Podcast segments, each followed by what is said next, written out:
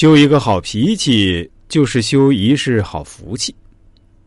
胡适先生曾经说过：“世间最可恶的事儿，莫过于一张生气的脸；世间最下流的事儿，莫过于把生气的脸摆给旁人看。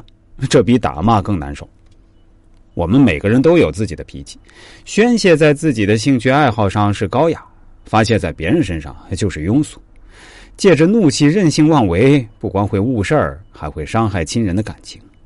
人生在世，哪有那么多的事情值得我们暴跳如雷？我希望大家一定要懂得的一个道理就是：越是深爱的人呢，就越要对他温柔。心学宗师王阳明和他的妻子感情和睦，可是他们之间也有一个不为人知的苦衷。其实，王阳明的妻子无法生育。那这在妇女地位低下的封建社会，无疑是一个女性和一个家庭的大危机。给了旁人，或许就开始打骂虐待妻子，甚至就此休妻另寻良人。可王阳明并没有这么做，为了保护妻子的内心，甚至从未想过纳妾。他从家族中过继了一个孩子，继承香火，之后的日子就是和妻子相互扶持，共同度过。著名学者周国平先生曾说。对亲近的人挑剔是本能，但克服本能，做到对亲近的人不发脾气是一种教养。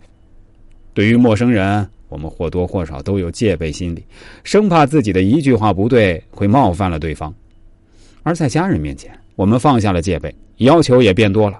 只要亲人们的反应稍有不如意，有些就会大发脾气。